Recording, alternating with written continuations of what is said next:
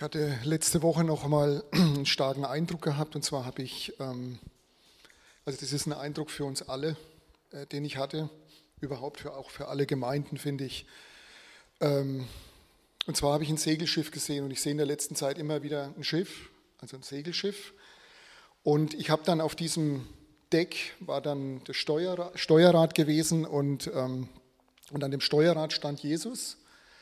Und äh, um diesem Steuerrad, also wo Jesus, äh, Steuerrad, wo Jesus stand, ähm, waren viele Menschen von uns, also Menschen aus Gemeinden, die Jesus gepriesen haben und gelobt haben und, mit, und auch wirklich mit ehrlichem Herzen auch gesucht haben, ohne Frage. Und Jesus hat sich auch darüber gefreut. Und das war so dieser erste Eindruck gewesen. Und der zweite Eindruck war, dass ich dann so an dem Schiff weitersehen konnte zu dem Anker. Und dann habe ich plötzlich gesehen, dass an dem Schiff sehr viele Anker waren. Und zwei Anker waren ganz deutlich, die habe ich ganz deutlich gesehen. Und zwar waren es Anker, die lagen auf dem Boden. Die waren fest eingehackt in den Boden. Und der erste Anker, der hieß Täuschung und der zweite Anker, der hieß Lüge. Und Gott hat gesagt, es gibt noch viele, viele Anker, die wir letzten Endes auch in unserem Herzen haben.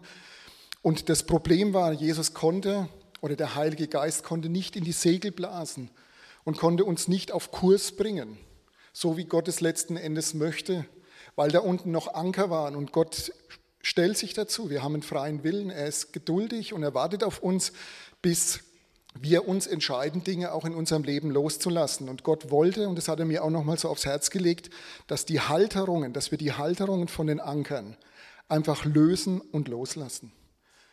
Und ich habe dann richtig gesehen, wie diese, wie diese Halterungen gelöst und, und losgelassen wurden. Und endlich konnte dann Gott durch den Heiligen Geist dieses Schiff, Gemeinde, und wie gesagt, es gilt für uns alle, muss jeder für sich auch prüfen, wo er seinen Anker da hat, oder was es für ein Anker ist auch. Und er konnte diesen, durch dies, dieses Schiff, dieses Segelschiff durch den Heiligen Geist in Bewegung setzen, da wo er es gerne möchte.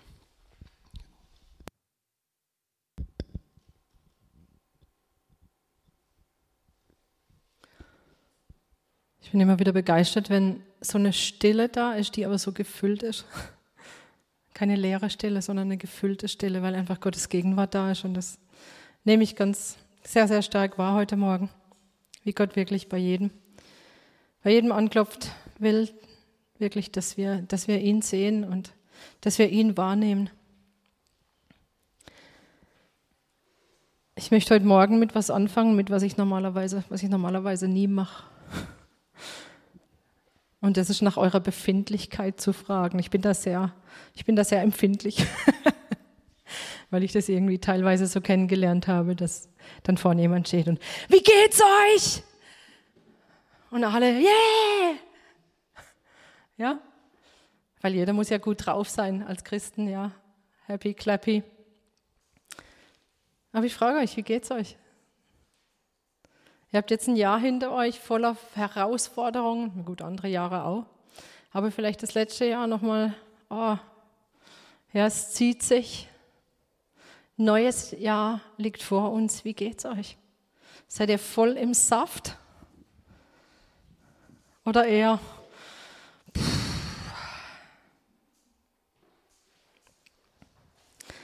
Ich weiß nicht, kann ich mal die erste Folie haben?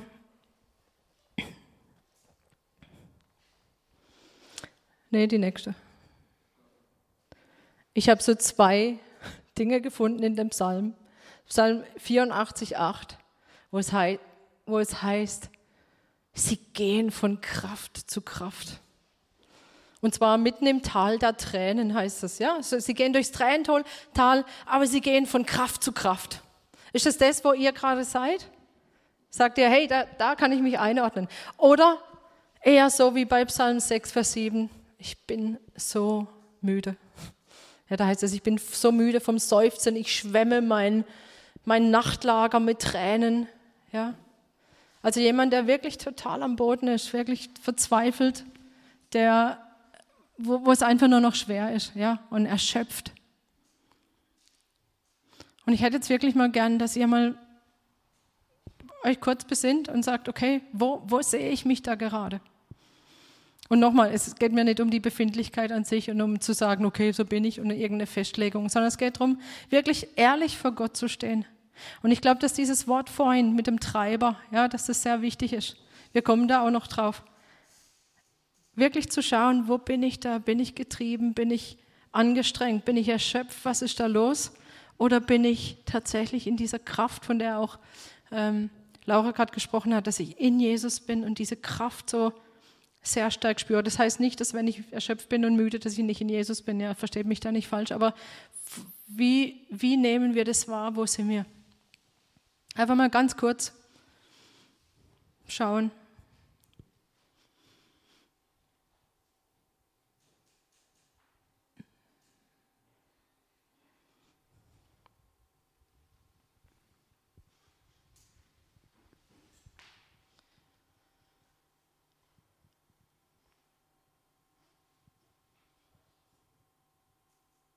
So, wahrscheinlich viele auch irgendwo dazwischen.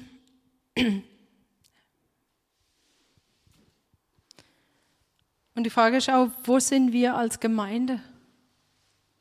Nicht nur als Einzelne, sondern auch als Gemeinde. Was, was ist passiert? Ich habe das einfach so dieses Jahr auch Revue passieren lassen, diese, dieses vergangene Jahr. Und viel ist einfach geschehen, ja, viel ist passiert. So wie ich es wahrgenommen, ich kann es jetzt nur sagen, wie ich es wahrgenommen habe. Ich habe wahrgenommen, dass sich viele Beziehungen intensiviert haben. Ja, dass viele sich nochmal anders kennengelernt haben, sich nochmal näher gekommen sind, auch nochmal mehr Interesse am anderen da ist, tiefer zu gehen. Ich habe erlebt, dass einfach dieses Bewusstsein für den Plan Gottes, dieses Bewusstsein auch für letzte Zeiten, dieses Bewusstsein, hey, dass es echt um eine ernste Sache geht und dass es, dass es Zeit ist, sich vorzubereiten, dass das nochmal gewachsen ist. Also ich habe sehr viel, sehr viel Gutes erlebt in diesem Jahr und sehr viel, wo wir mehr, wo wir spüren, dass Gottes Kraft hineinkommt. Das haben wir erlebt. Und gleichzeitig nehme ich aber auch wahr und vielleicht auch gerade in den letzten Wochen, in den letzten zwei, drei Monaten nehme ich das extrem wahr. Vielleicht, ihr, vielleicht seht ihr es anders, aber ich nehme wahr, dass auch bei ganz vielen so eine, ja, so eine gewisse Müdigkeit kommt und dass so eine, ja, dass es irgendwie jetzt zäh wird in gewisser Weise. Oder dass, dass, dass man, ja, wie, wie so eine, eine, eine, gewisse Spannung sich auch aufbaut oder dass es so ähm, eine Niedergeschlagenheit manchmal kommt, eine,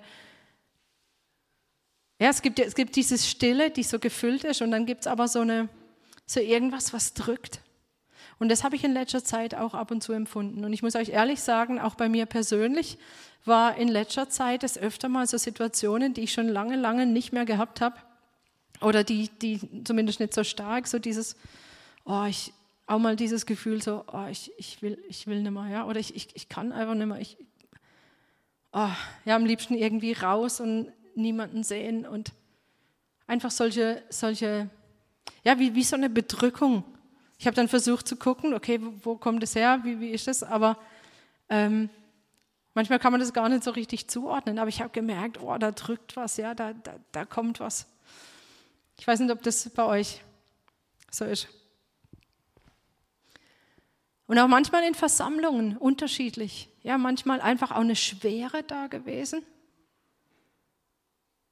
Oder einfach, eine, ja, einfach müde, ja.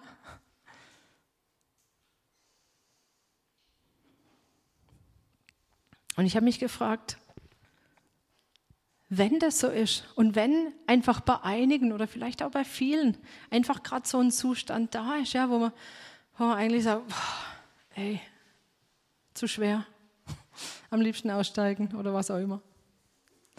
Dann habe ich mir überlegt oder dann habe ich gefragt und ich gesagt, okay, wie kann man damit umgehen? Aber wie können wir damit umgehen als Gemeinde? Wie, was kann man tun? Kann man überhaupt was tun? Ich wollte eigentlich heute über die, über die Jahreslosung, ähm, hatte ich mich schon so gedanklich vorbereitet, aber es geht nicht. Ich habe wirklich, ich habe Gott gefragt, Herr, was, was kann man da tun? Und er hat mir eine Antwort gegeben. Und er hat mir die Antwort gegeben, das ist keine außergewöhnliche Situation, sondern es war schon immer Bestandteil der Arbeit von Aposteln und Propheten zu ermutigen und genau dagegen anzukämpfen. Das war die Antwort, die ich gekriegt habe. Im Sinn von, das ist jetzt nichts Besonderes, was ihr da gerade erlebt oder was du gerade erlebst. Ich weiß nicht, wird jemand von euch sagen, da ist er gerade drin, auch in so einem. Äh. Dann sage ich dir, es ist nichts Außergewöhnliches. Das passiert, weil wir in einem, weil wir in einem Kampffeld stehen und weil, weil, ähm, ja, weil man mehr oder weniger davon beeinflusst wird. Die Frage ist, was, was kann man dagegen setzen, beziehungsweise wie kann man damit umgehen? Und ich habe so wirklich so diese Antwort bekommen. Die Apostel und Propheten haben schon über die Jahrhunderte und die Jahrtausende neben ihrem Dienst natürlich Dinge zu verkündigen, ähm, auch zu mahnen, wie auch immer, schon immer die Aufgabe gehabt, zu ermutigen, zu ermutigen, dran zu bleiben, gegen diese Müdigkeit, gegen diese Erschlaffung, gegen diese, ja, ich will es teilweise fast schon Depressionen, diese Bedrückung vom Feind, der, der kommt und natürlich das Werk Gottes verhindern will. Der Feind will nicht, dass dieses Schiff läuft, dass dieses Schiff fährt. Der versucht mit allem Möglichen, das daran zu hindern und dass es schon immer die Aufgabe war von Aposteln und Propheten, dagegen anzugehen. Und das war für mich dann wirklich so dieses, ja, dieser Aufweckmoment zu sagen, okay, dann schaue ich mir aber auch an, wie, was die Propheten und die Apostel gesagt haben, um das zu tun. Ich will von den Aposteln und Propheten lernen, was sie getan haben, um Leute zu ermutigen, um Leute aus dieser Müdigkeit herauszuholen, um zu ermutigen, dran zu bleiben. Ich will das wissen. Und deswegen habe ich mich auf die Suche gemacht und habe gesagt, okay, was, was ist es dann? Und ich habe gesehen, es war tatsächlich schon immer die Aufgabe von den Propheten. Und ich möchte anfangen mit Jesaja 50. Jesaja 50, Vers 4. Da sagt Jesaja, Gott der Herr hat mir die Zunge eines Jüngers gegeben, damit ich den Müden mit einem Wort zu erquicken wisse. Bei einer anderen Übersetzung heißt es, damit ich weiß, wie ich mit den Müden reden soll. Ja, aber natürlich, wenn, wie ich mit ihnen reden soll, um sie zu erfrischen, um sie zu erquicken, ja. Und dann heißt es, er weckt morgen für morgen, ja, er weckt mir das Ohr, damit ich höre, wie Jünger hören. Das heißt, wir haben hier den Propheten, der sagt, Gott, ja, wie kann ich den Mythen mit einem Wort erfrischen? Wie soll ich mit dem, wie soll ich mit den Mythen reden? Und dann ist es im Zusammenhang mit dem Ohr eines Jüngers, das hört, wie man reden soll. Und es ist im Zusammenhang mit der Zunge eines Jüngers, dass ich weiß, wie ich mit den Mythen reden soll. Und dann habe ich gesagt, Herr, genau das ist es. Wie kann ich mit den Mythen reden? Ich, ich muss das wissen. Ja, ich muss wissen, wie kann ich mit mir selber reden? Ich muss aber wissen, wie kann ich zu euch reden, zu dem, mit denen von euch, die müde sind, die erschöpft sind, die tatsächlich in so einer, in so einer Bedrückung drin sind oder wo es zäh ist, ja, die sagen, ich bin irgendwie müde und eigentlich oh, ist mir alles zu viel. Und zu euch will ich heute Morgen reden. Ich will aber nicht nur zu denen reden, die müde sind. Ich will auch zu denen reden, die sich, die sagen, nee, eigentlich ich spüre gerade voll Gottes Kraft, weil ihr habt einen Auftrag. Ihr habt den Auftrag, zu den Müden zu reden. Ich spreche zu euch allen, egal wo ihr euch eingeordnet habt. Ihr habt einerseits den Auftrag, zu den Mythen zu reden, aber auch das zu hören, was die Apostel und Propheten sagen und was diejenigen sagen, die tatsächlich dieses Wort von Gott hören und weitergeben. Ich wollte wissen, wie haben die Propheten das gemacht? Was haben sie, was haben sie gehört? Sie haben, sie haben Leute ermutigt, indem sie von Gott gehört haben und es weitergegeben haben, was sie von Gott gehört haben. Und nochmal, wenn du müde bist heute Morgen, dann hör dieses Wort und bleib da nicht drin. Lass dir den Wind nicht aus den Segeln nehmen, sondern hör auf dieses Wort. Und eine Sache, die Jesaja gesagt hat, wie er zu den Mythen reden soll, ist diese ganz bekannte Stelle aus Jesaja 40. Und ich kenne die so, ja, ich habe sie so, ah ja, kenne ich, kenne ich, ja. Manchmal hakt man so ab, aber ich habe sie diesmal nochmal ganz neu wirklich mit frischen Augen gelesen. Jesaja 40, 29. Eigentlich muss ich vorher noch lesen, weil da heißt es, dass Gott selber niemals ermüdet und ermattet. Also wir haben einen Gott, der nie müde ist. Wir haben einen Gott und deswegen ist auch logisch, äh, Laura, ja, wenn wir in Gott sind, er ist nicht müde und matt. Ja, und da, wenn wir wissen wollen, was wir dagegen tun, dann müssen wir bei ihm sein. Aber es kommt noch. Und dann gibt es weiter, aber es sei nicht äh, schön für Gott, ja, dass er nicht ermüdet und ermattet, aber was, was ist mit uns? Und da geht es aber weiter, wo, wo dann Jesaja sagt, er, nämlich Gott selber, dieser Gott, der nicht ermüdet und nicht ermattet, er gibt dem Müden Kraft und Stärke genug dem Unvermögenden. Stärke genug. Nicht nur ein bisschen Stärke, Stärke genug dem Unvermögenden. Gnaden werden müde und matt und junge Männer straucheln und fallen, Aber die, die auf den Herrn harren, kriegen neue Kraft. Dass sie auffahren mit Flügeln wie Adler, dass sie laufen und nicht matt werden, dass sie wandeln und nicht müde werden. Das ist das, was der Prophet weitergibt an die, die erschöpft sind. Hör zu, Gott ist nicht müde. Und er will auch dir begegnen und er, er gibt dir hier weiter wie das aussehen kann. Aber die auf den Herrn harren, kriegen neue Kraft, dass sie auffahren mit Flügeln wie Adler, dass sie laufen und nicht matt werden, dass sie wandeln und nicht müde werden. Und das, was vorne dran steht, Knaben werden müde und matt, junge Männer strauchen. Das heißt so im Sinn von, es ist ganz normal, sogar junge Leute werden, werden müde und matt. Aus rein menschlicher Sicht ist es ganz normal, dass man ermüdet und matt wird. Aber Gott ist ein Gott, der nicht ermüdet. Und wenn wir zu Gott gehen, da da ist anderes möglich. Hier heißt es, sie kriegen neue Kraft. Und dieses Wort neu, das kann heißen erneut Kraft. Ja, also immer wieder Kraft. Immer wieder. Das ist nicht irgendwie was, auch einmal so und so weiter. Genug, sondern wir können da immer wieder hingehen. Wir werden immer wieder erneut Kraft bekommen. Oder da bleiben, dann ist noch besser, dann bleiben wir nämlich in dieser Kraft. Aber auch eine andere, eine neuartige Kraft. Dieses neu kann auch heißen, eine neue, eine neue, ganz andersartige Kraft. Nicht die menschliche Kraft, nicht dieses, ja, was kann ich schaffen, sondern eine Kraft von oben her. Eine Kraft, die von Gott kommt. Und er hat dieses Bild gebraucht vom Adler. Ich liebe Adler. er hat dieses Bild gebraucht vom Adler, um zu zeigen, wie diese Menschen Kraft bekommen. Sie kriegen neue Kraft, dass sie auffahren mit Flügeln wie Adler. Und ich habe dann gedacht, jetzt muss ich doch mal gucken, wie Adler fliegen. Da ist bestimmt noch, noch viel mehr drin verborgen als das, was ich kenne. Ich weiß natürlich, genauso wie ihr auch, dass Adler ähm, die Thermik ausnutzen, also dass sie die Aufwinde ausnutzen und dass sie gleiten, ja, so wie viele andere Greifvögel auch. Das wusste ich auch vorher schon und habe hab gedacht, ja klar, ähm, also sie, was die Adler machen, ist, sie schlagen nicht ständig mit den Flügeln, ja, um zu fliegen, sondern sie breiten ihre Flügel aus und sie gleiten. Ich glaube, dass das schon mal eine ganz wichtige Sache ist, die wir wissen sollen und müssen, wenn wir uns diesen Vergleich anschauen. Aber ich habe irgendwie den Eindruck gehabt, da ist, da ist bestimmt noch mehr. Ja?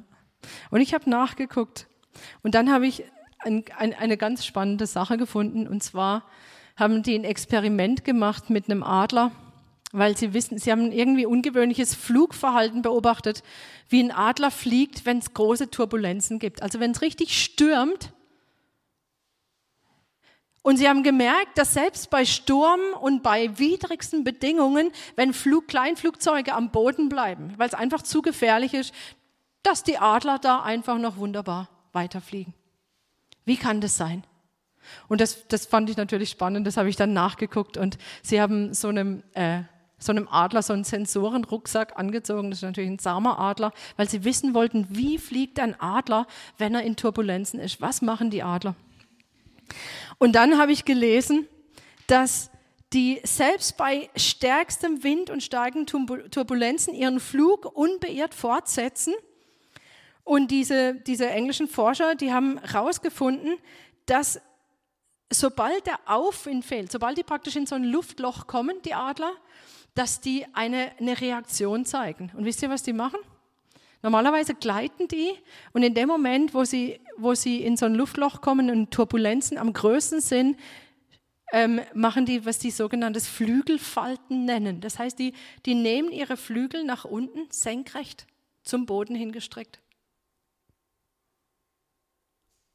Ganz kurz. Also sprich, die machen nichts. Die würden eigentlich, jetzt müsste man meinen, runterfallen. Ja, die machen einfach nichts mehr. Die machen die Flügel nach unten. Und dann, nach einer kurzen Zeit, breiten sie sie wieder aus und sie fliegen weiter. Ich weiß nicht, wie es euch gerade geht, aber mich hat es mich hat's so krass berührt und ihr könnt wahrscheinlich auch schon weiterdenken. Und so kommen sie durch Stürme, ja, bei denen Flugzeuge normalerweise abstürzen äh, würden. Das heißt, die machen immer wieder, also sie machen den, die Flügel wirklich unter den Körper, einfach zusammenfalten Und später setzen sie ihren Flug einfach wieder fort. Und dann heißt es hier, wer sind diese, die so fliegen wie die Adler? Es sind die, die auf den Herrn harren. Und harren ist natürlich jetzt wieder so ein Wort, gell? Also ich habe harren normalerweise nicht in meinem Wortschatz, genauso wie wandeln. Ja, das sage ich normalerweise, ja, ich wandle oder ich harre. Aber dieses Wort harren, ich habe mir das auch nochmal genau angeschaut, was heißt es eigentlich? Und das ist halt mehr als nur warten. Das ist eifrig warten, mit Leidenschaft warten. Ich weiß nicht, wer von euch gern wartet. Ich warte nicht so gern. Das ist praktisch Warten zu einem Inhalt zu machen, leidenschaftlich warten, aber nicht das Warten selber ist der Inhalt, sondern sehnsüchtig erwarten. Also das heißt, ich habe eine gefüllte, ein gefülltes Warten. Und ich habe das vorhin sehr, sehr stark empfunden, als so diese, diese lange Stille auch war, dass ich gedacht habe, ja, das ist dieses gefüllte Warten, diese Sehnsucht nach unserem Gott. Dieses gefüllte Warten, dass man einfach nur da ist und man wartet, was Gott sagen möchte. Man rechnet mit ihm. Man ist sehnsüchtig auf seine Gegenwart gerichtet. Ging es euch vorhin auch so? So, dass, dass ihr gemerkt habt, Gott ist da. Es kann auch heißen, lauern auf. Ja, dann warte ich nicht irgendwie, sondern ich, ich gucke, ja, ich, ja, ich weiß nicht, wenn ihr schon mal von irgendjemandem abgeholt worden seid, ja, und ihr wartet auf das Auto, ja, und ihr guckt, wenn das kommt und ihr schaut, seht ihr es schon von weit. Kennt ihr das? Das ist ein anderes Warten, als wenn ihr einfach nur noch was anderes macht oder euch beschäftigt. Und ich schaue, wann, wann kommt es? Und es ist ja noch viel mehr hier bei Gott. Sehnsüchtig warten, Ausschau halten, herbeisehen. Das ist dieses Harren auf den Herrn. Wir warten auf Gott, wir suchen seine Gegenwart auf. Und dann kann es sein, ich sitze einfach nur mal vor ihm. Und da muss nicht immer was passieren. Und ich fand es vorhin so, so wohltuend, einfach, einfach nur zu sitzen, auch in Gemeinschaft, zusammen zu warten, zusammen zu sehen, hat Gott, möchte Gott etwas weitergeben. Und dann muss nicht alles gefüllt sein, du musst Schlag auf Schlag gehen und jeder muss was weitergeben, weil dann kommst du vor lauter Hören überhaupt nicht mehr dazu, wirklich ähm, auf, auf Gott zu warten. Ja?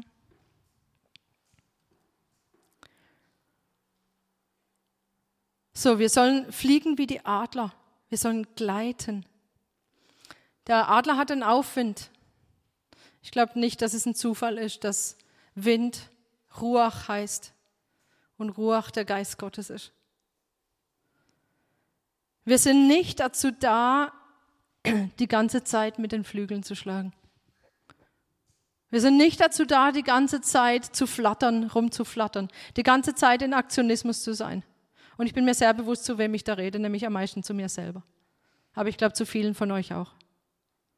Wir sind nicht dazu da, ständig mit den Flügeln zu flattern, sondern wir sind dazu da, zu gleiten. Wir sind dazu da, diesen Wind des Heiligen Geistes zu, ja, zu nutzen oder zu, ich will gar nicht von Nutzen reden, sondern uns vom Geist tragen zu lassen. So vielleicht besser. Uns vom Geist leiten zu lassen. Der Adler fliegt schon, der, der benutzt seine Flügel schon auch. Aber wenn da der Aufwand ist, dann breitet er sie einfach nur aus und ist einfach nur da. Und ich glaube, das müssen wir lernen, wenn wir wissen wollen, wie wir nicht ermüden. Und wenn ihr zu denen gehört, die wirklich sagen, oh, ja, ich bin müde, ich bin, dann prüft, gleitet ihr oder seid ihr tatsächlich die ganze Zeit am Kämpfen, am, am Flügel schlagen? Und das kann man auch wirklich auch im Geistlichen machen. Ja? Also ich, ist nicht nur was Natürliches, ständig rumzurennen, sondern auch seid ihr ständig daran, irgendwas zu bringen, was zu geben, was zu ständig zu produzieren. Wollt ihr ständig geistlich effektiv sein? Oder seid ihr auch einfach, einfach nur mal da? Und nochmal, ich weiß, zu wem ich rede.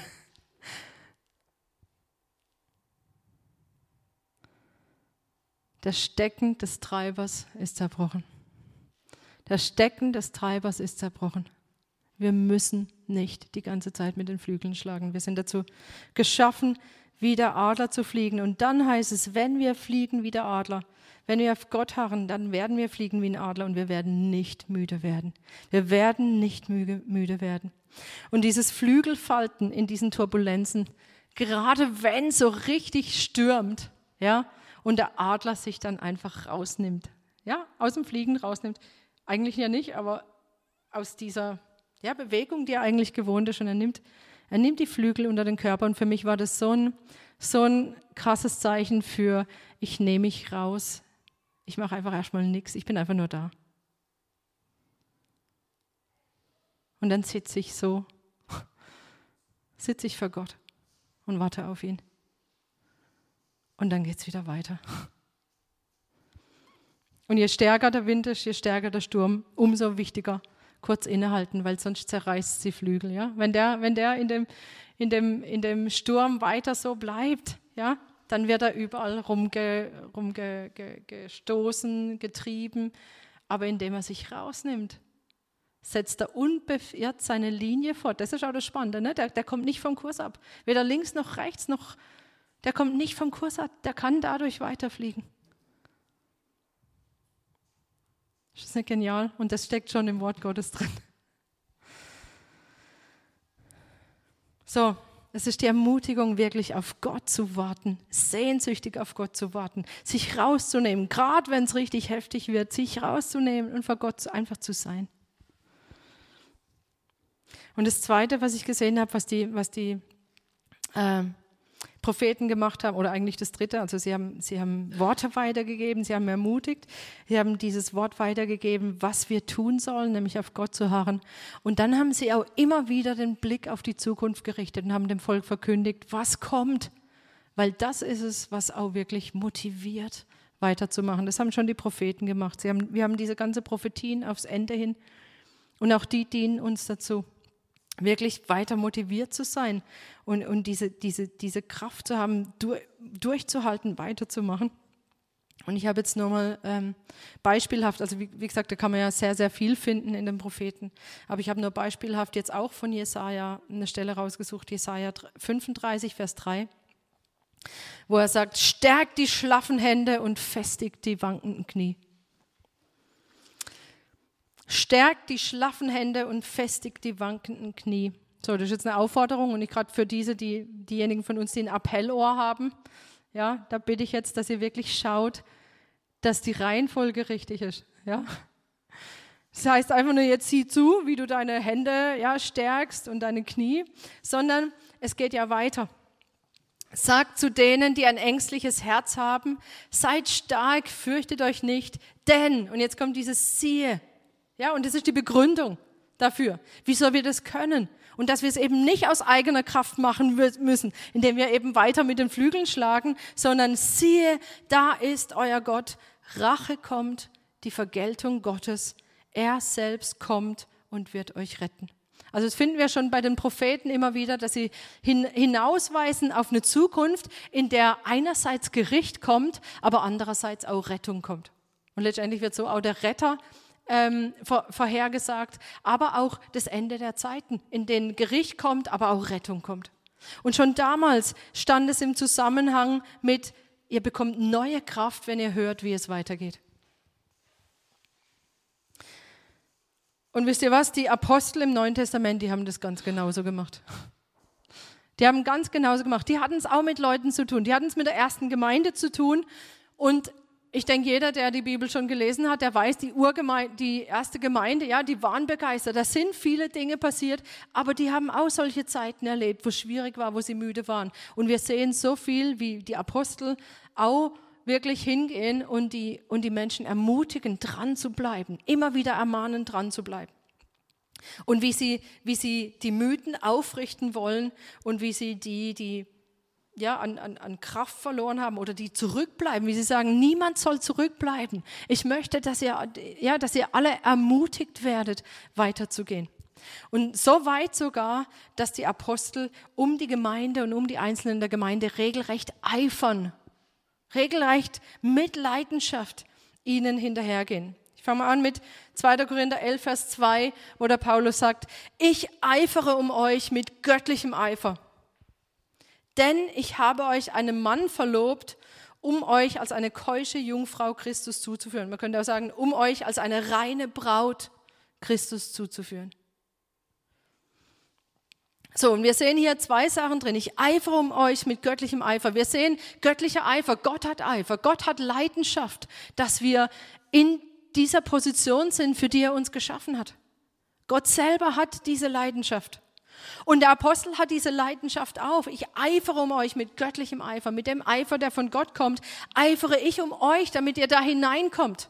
Und ich mache es in gewisser Weise heute auch. Ich sage, ich eifere darum, dass jeder von uns da hineinkommt in diese Position, die Gott für uns hat, in diesen Stand, in diese, ja, in, die, in diese Situation, wo er trotz großer Turbulenzen trotzdem in dieser Kraft gleiten kann.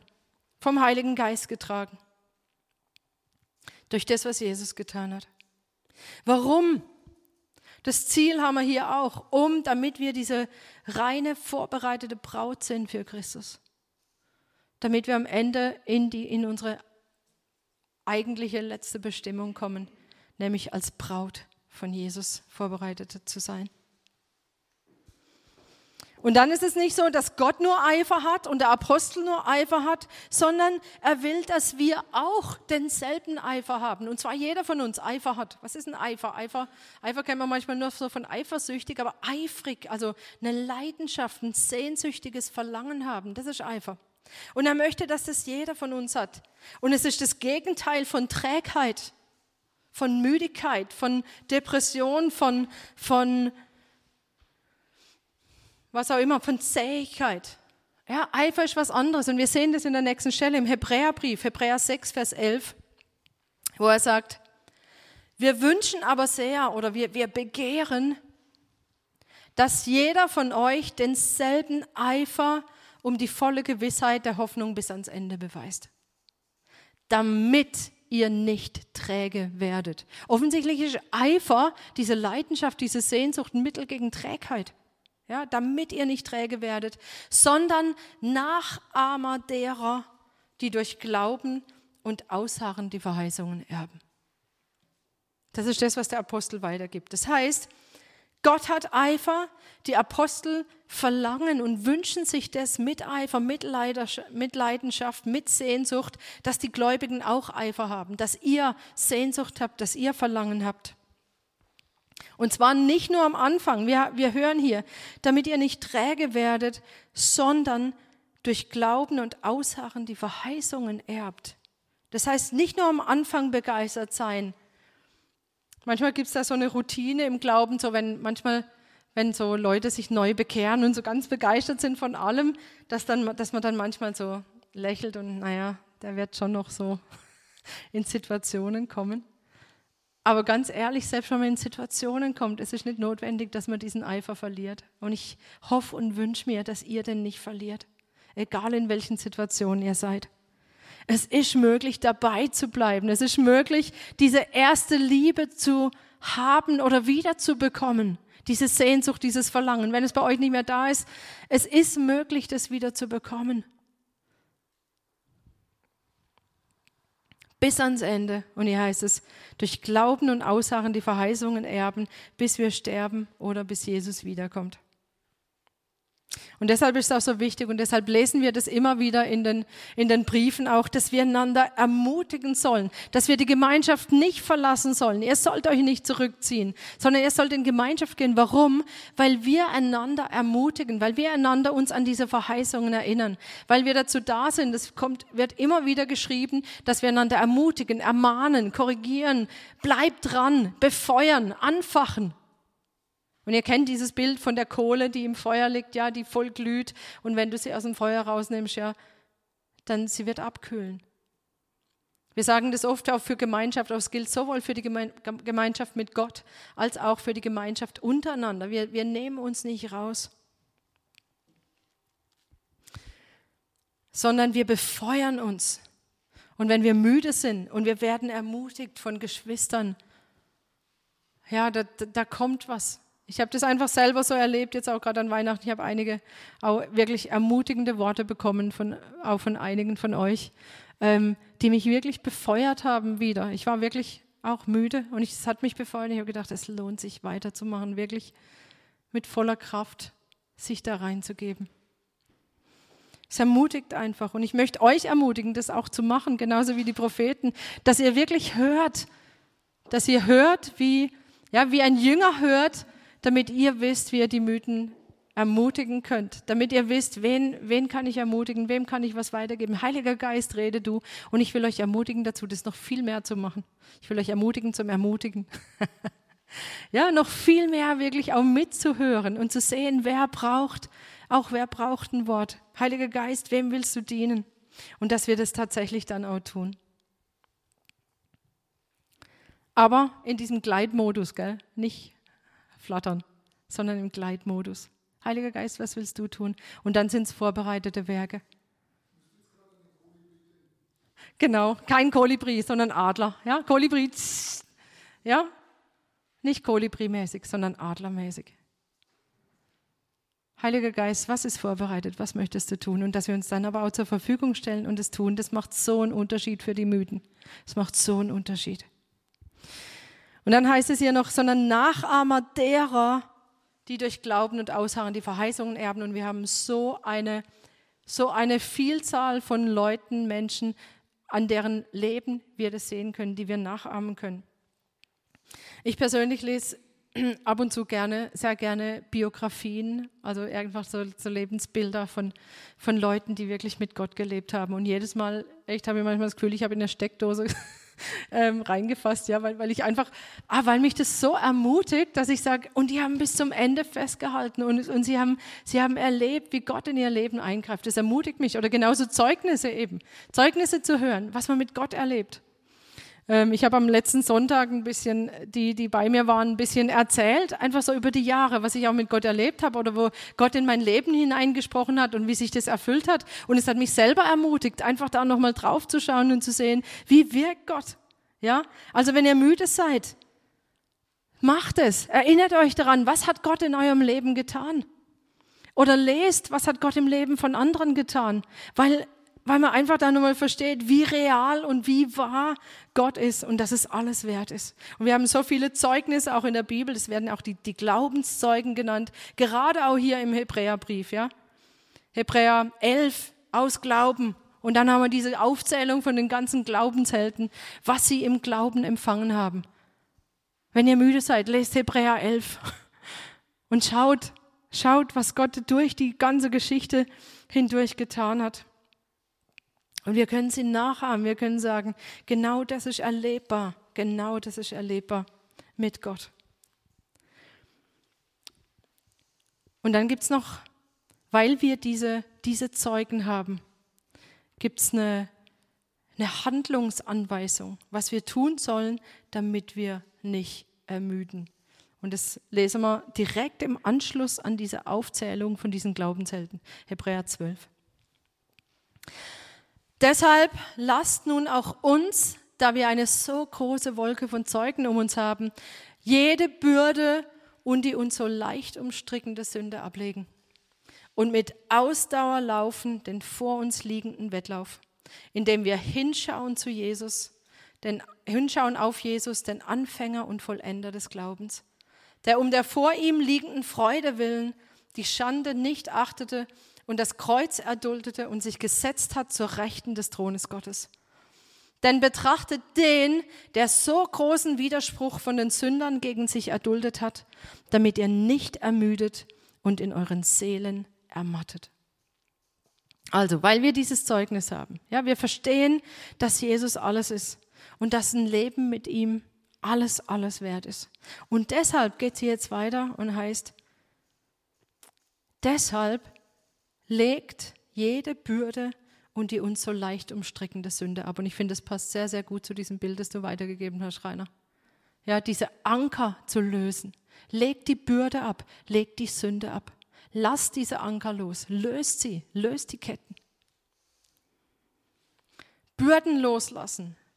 Also hier ist von Bürde und von Sünde die Rede. Offensichtlich gibt es auch Bürden, ja, die nicht unmittelbar Sünde sind, sondern auch Dinge, die uns belasten, die gar nicht notwendig wären. Was auch immer das sein, das kann ganz unterschiedliche, das können ganz unterschiedliche Dinge sein. Das könnt ihr jetzt am besten für euch selber prüfen. Was sind solche Dinge? Das heißt, es sind Bürden, die noch von, von die noch altes sind. Ja, vielleicht ist auch ja, alter Wein. Das können religiöse Dinge sein. Das können Dinge sein, die wir vielleicht meinen, sie sind geistlich, dabei sind sie es gar nicht. Es sind einfach Bürden. Irgendwelche Gesetzlichkeit, Belastungen oder was andere auf dich gelegt haben, ja, andere Belastungen, Festlegungen, was auch immer das sein mag. Und dann aber aus Sünde ablehnen, sich, äh, ablegen, sich trennen von Bindungen, die uns daran hindern, geistlich zu wachsen, wirklich aufzuräumen.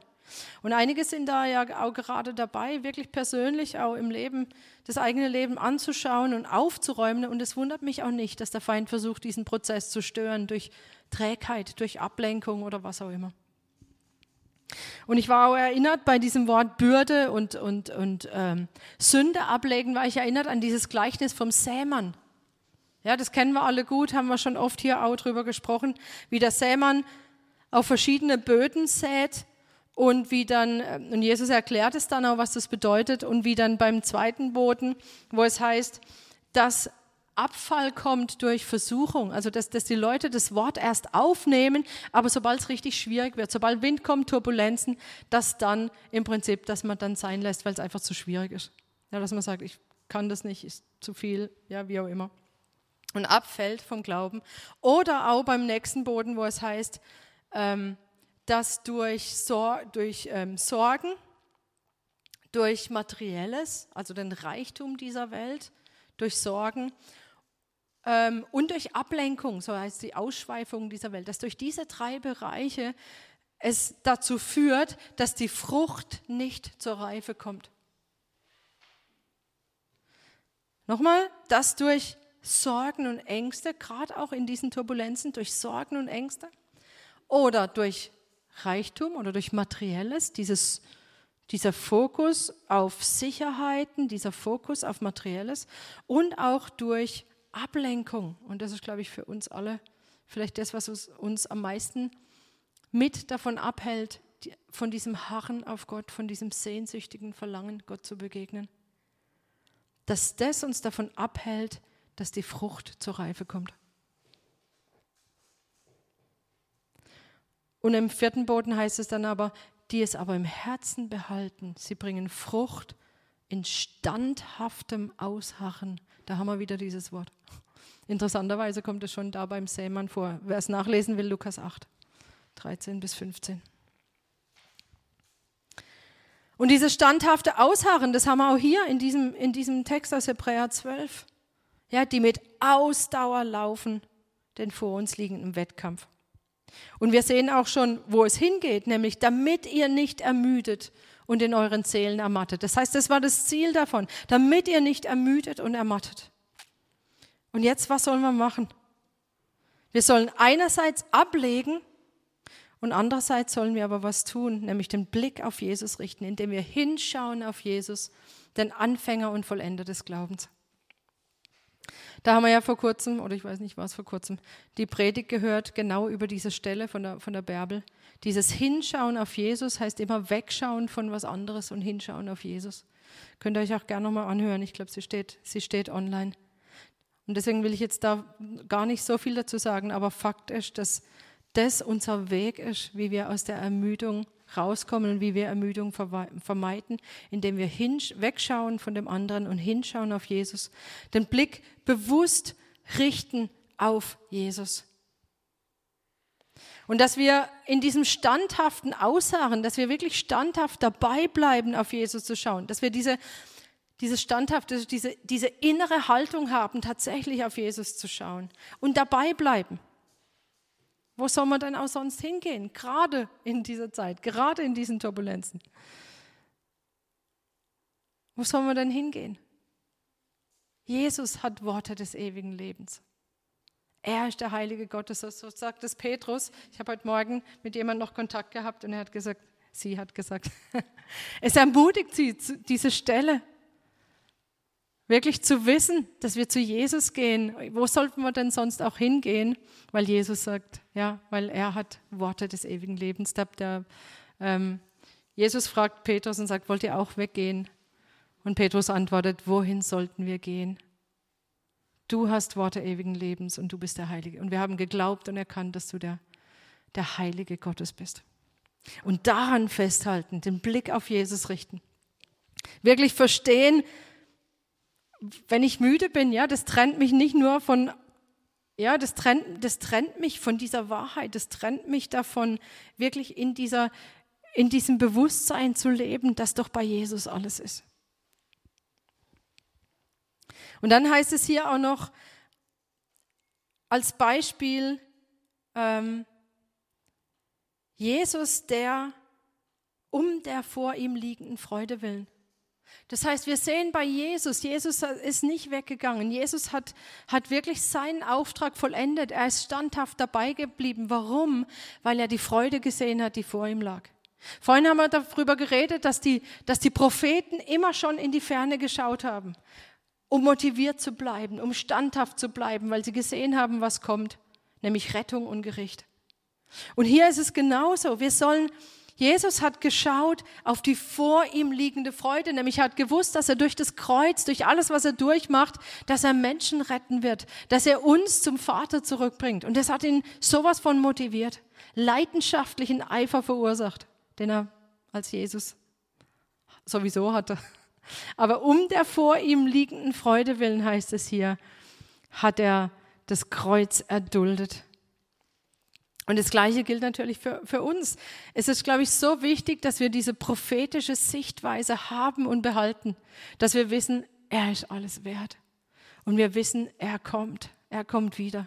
Und dass wir das so im Blick behalten, dass wir uns gegenseitig daran erinnern, dass wir, dass wir festhalten daran. Dieser Blick auf das Zukünftige, der uns motiviert. Und so heißt es auch, wenn man weitergeht zu Vers 28, Hebräer 12. Deshalb lasst uns, da wir ein unerschütterliches Reich empfangen. Und ganz ehrlich, mich, mich, mich tröstet es so, dass ich weiß, egal welche Erschütterungen es gibt hier. Wir haben vorhin gesungen, du bist der Fels, auf den ich baue. Und genauso wird dieses das heißt, Jesus, dieser Felsen ist unerschütterlich. Bei allen Erschütterungen, er ist unerschütterlich. Und dieses Reich, in, das wir, in dem wir sind mit ihm, ist ein unerschütterliches Reich. Motiviert dich das? Ermutigt dich das? Mich ermutigt es. Ja, dass ich weiß, hey, unerschütterlich. Und dass wir dankbar sein können dafür, dass wir stehen. Wir können mit Jesus stehen. Wir müssen nicht fallen. Deshalb lasst uns, da wir ein unerschütterliches Reich empfangen, dankbar sein, wodurch wir Gott wohlgefällig dienen mit Scheu und Furcht. Denn auch unser Gott ist ein verzehrendes Feuer. Wir haben hier wieder diesen Gott, er ist ein verzehrendes Feuer, dieser Gott, der Rettung bringt und Gericht und gleichzeitig von dieser Leidenschaft erfüllt ist. Gott ist ein leidenschaftlicher Gott, der nicht ermüdet und nicht ermattet. Und was ist dann die Folge davon, wenn wir diese Hebräerstelle anschauen? Damit ihr nicht ermüdet und ermattet, dass wir immer wieder gekräftigt werden. Und es gibt im äh, Korintherbrief auch diese Stelle, das heißt, unser, dass unser äußerlicher Mensch aufgerieben wird. Das heißt, wir sind, wir sind in Situationen, die sind schwierig, ja, die sind bedrückend, die sind, die sind heftig, wie der Adler in diesen Turbulenzen. Und dann heißt es aber, doch der innere Mensch wird Tag für Tag erneuert. Tag für Tag erneuert. Und das, das ist für mich so parallel mit diesem, dass die Adler ja neue Kraft, ja, ihr werdet neue Kraft bekommen. Der Adler, der, der seine Schwingen ausbreitet und fliegt. So wie ein Adler. So, Gott selber ermüdet und ermattet nicht. Er ist ein Gott voller Kraft. Er ist voller Leidenschaft und Feuer, voller Eifer, voller Eifer für dich voller Eifer für uns, voller Leidenschaft, sehnsüchtiges Ausschau halten. Er nach uns und er wünscht sich, dass das natürlich auch bei uns so ist. Er hat ein Ziel und einen Plan, der sich nicht geändert hat, egal bei welchen Turbulenzen. Und dieses Ziel und dieser Plan steht fest für uns. Er hat ein Ziel, dass sein Sohn Ehre bekommt, ja, seinen Sohn zur Ehre bringt, die Herrlichkeit für den Sohn. Er hat das Ziel, dass wir vorbereitet sind als Braut für den Sohn, als Braut für Jesus. Und dieses Ziel ändert sich nicht. Und Gott nutzt diese Zeit, in der er uns vorbereitet dafür. Und deshalb glaube ich, können wir das neue Jahr 2022, kommt man noch gar nicht so richtig über die Lippen, 2022 beginnen in Dankbarkeit. Warum? In Dankbarkeit, dass wir ein unerschütterliches Reich empfangen. In Dankbarkeit, dass dieser Gott selber voller Kraft ist, bei dem wir uns bergen können, zu dem wir hingehen können, der Vorsorge getragen hat, dass wir in seiner Kraft gleiten können und uns nicht die Flügel abflattern, sondern der uns seinen Geist gegeben hat in uns hinein, dass wir mit dem Geist gleiten können. Da hat er Sorge dafür getragen. Und Gott kommt dadurch zu seinem Ziel. Gott kommt dadurch zu seinem Ziel und niemand kann ihn aufhalten. Niemand kann ihn aufhalten, dieses Ziel, dass der Sohn geehrt wird und dass, dass wir als Braut für ihn vorbereitet werden. Das wird geschehen. Und die, die Auswirkung, die es für uns hat, ist, dass wir nicht nur dankbar sind, sondern dass wir tatsächlich hingehen und sagen, ich will lernen, was es heißt zu harren. Ich will lernen, was es heißt, auf Gott zu warten. Und dieses Warten, es ist nicht passiv sich so hinüberretten, ja, im Sinn von passiv, ich, ich mache einfach gar nichts und ich warte einfach nur, ich bin ja gerettet und ich warte, dass es hier irgendwann mal vorbei ist.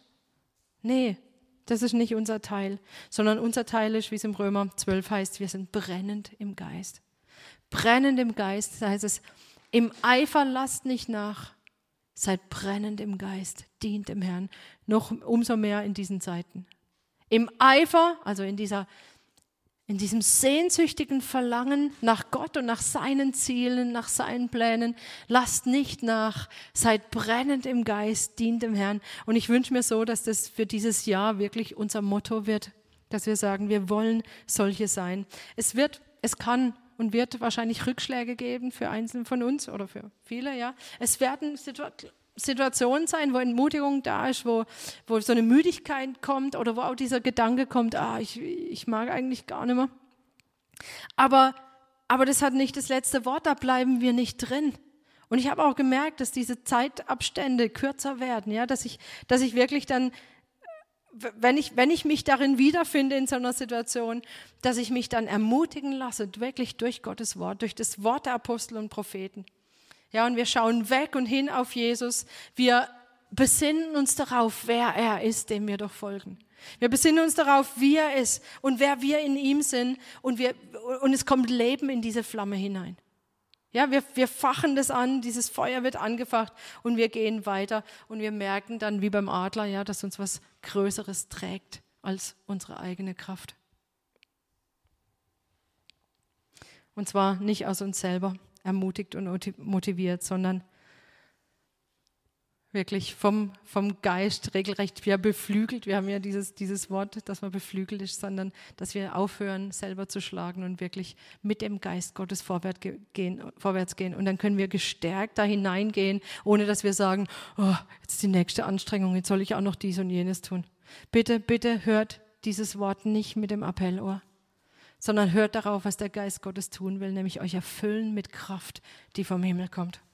Und nicht nur für euch selber ermutigt sein, sondern wenn ihr merkt, diese Kraft kommt, dass ihr damit auch hingeht und andere ermutigt. So, geht gestärkt in dieses neue Jahr. Geht gestärkt hinein. Ihr wisst, wo die Quelle ist. Geht zur Quelle. Lasst euch dieses, diesen, diesen Aufwind geben von unserem Gott selber.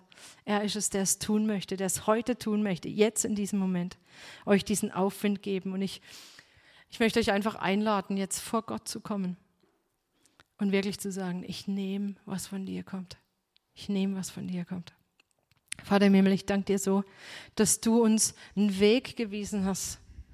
Du hast längst gewusst, dass wir Menschen da anfällig sind und dass wir dass wir hinfallen, dass wir Rückschläge haben, dass wir manchmal nicht von Kraft zu Kraft gehen, sondern aus dieser Kraft herausfallen. Aber du hast einen Weg aufgezeigt, durch die Apostel und Propheten gesprochen, weil du möchtest, dass wir weitergehen, dass wir dranbleiben, dass wir standhaft ausharren bis zum Ende und nicht einfach nur uns darüber retten, sondern in, wirklich in Kraft und von Kraft zu Kraft gehen, weil wir von dir gestärkt werden. Und das bete ich für uns als Einzelne und für uns als Gemeinde, dass wir lernen, wie das geht, dass wir lernen, was es heißt, von dir gestärkt zu werden. und dass wir das dann auch wirklich ergreifen. Ich danke dir, dass du hier bist. Ich danke dir, Geist Gottes, dass du redest. Und dass du jedem jetzt diesen Weg hinausweist und diesen Weg in ein Jahr weist, in der wir gestärkt sind von dir und dass wir wissen, dass es unerschütterlich ist, wenn wir bei dir sind, weil du unerschütterlich bist. In Jesu Namen. Amen. Und ich lade euch auch noch ein, dass ihr, wir werden noch zusammen jetzt ein Lied singen, ähm, wo es heißt, dass Gott sich nicht aufhalten lässt. Und er lässt sich nicht aufhalten. Ja? Dass wir das einfach auch nochmal als Proklamation nehmen. Und wenn es darin heißt, dass Gott unsere Kämpfe kämpft, dann ist es schon so, dass wir in Kämpfen drin sind. Aber dass Gott da absolut ja unseren Kampf mit übernimmt und er unsere Kraft darin ist. Dass wir nicht aus eigener Kraft kämpfen müssen. Und im Anschluss daran möchte ich euch auch einladen dazu, dass ihr füreinander betet, dass ihr vielleicht auch kurz austauscht, auch gerade in den Häusern, auch hier in kleineren oder mit irgendjemand zusammen, dass ihr kurz austauscht, wenn ihr wollt. Ja, wo stehe ich? Brauche ich? Gehöre ich gerade zu den Mythen? Ja, und dann wirklich füreinander betet und einander vielleicht auch hört. Habt ihr ein Wort für jemanden, dass ihr ihn aufrichten könnt? Auch ganz aktiv, ja, Gott zu fragen, okay, wie, gib mir, gib mir die, also die, die, ich will das Ohr haben eines Jüngers, damit ich weiß, wie ich mit den Müden reden soll. So lass uns ganz aktiv uns einfach danach ausstrecken. Ähm, ich wollte noch was sagen, und zwar habe ich so den Eindruck gehabt, wo du das gesagt hast mit diesen Flügeln, also wo der Adler diese Flügel nach unten nimmt, da kam mir sofort dieser Bibelvers, seid still und erkennt, dass ich Gott bin. Und ähm, wir haben ja dieses Lied gesungen heute auch, dieses, das, was mich atmen lässt, ist deine Gegenwart in mir. Und mein täglich Brot ist ähm, das Wort, das du zu mir sprichst. Und das ist das, was mir jetzt die ganze Predigt und auch schon bei dem Lied gekommen ist, ist, dass wir, oder dass ich euch ermutigen will, wirklich täglich diesen Gott zu suchen und täglich diese Gegenwart auch zu suchen, weil das gibt ja euch auch die Kraft, wenn ihr erkennt, dass er Gott ist. Und ähm, viele haben immer dieses, diese stille Zeit, dieses religiös, oh ja, ich muss Zeit mit Gott verbringen, ich muss Bibel lesen und so. Aber wenn wir verstehen, dass wir in dieser Zeit Gott begegnen und dass, dass er zu uns sprechen will. Und ja, dieses Wort, das er zu uns spricht, das ist ja diese Stärke. Das ist das, was ich stark mache. Das ist das, wo du gesagt hast, wo wir erkennen, wer wir in ihm sind, wo wir gestärkt werden. Es ist nicht irgendwie zwanghaft irgendeine Zeit, die wir verbringen müssen, sondern da werden wir stark und, und das, da will ich euch ermutigen, will im täglichen Leben diese, diese Gegenwart zu suchen und ähm, Moment. Mir fiel dann auch noch ähm, ein Vers ein, ähm, der steht im Jesaja 30, Vers 15. Denn so spricht Gott der Herr, der Heilige Israels. Durch Umkehr und Ruhe könntet ihr gerettet werden. Im Stille sein und im Vertrauen läge eure Stärke.